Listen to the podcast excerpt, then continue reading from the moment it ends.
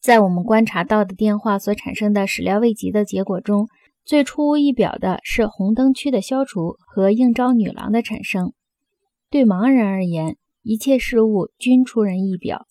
电话的形式及性质和一切电力技术的形式和性质一样，在这一令人吃惊的结果中，充分地展现出来了。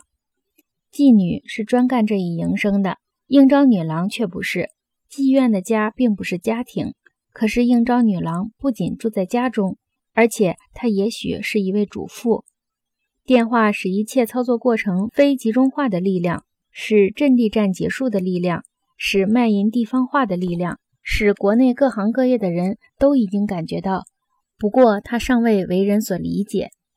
电话在应招女郎的情况下，好比是融合了作文和出版功能的打字机。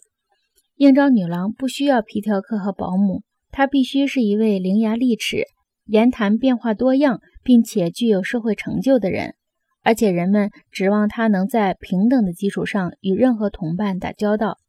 如果说打字机使妇女从家里分裂出来，并且使她成为办公室里的专业人员，那么电话就使她回到行政管理的世界中去。妇女回到行政管理世界中去，其功能是用途广泛的和谐剂，是招引幸福的媒介。在不成熟的美国行政部门中，他们成了兼有忏悔和哭泣双重职能的墙壁。打字机和电话是差别最大的异卵双生子。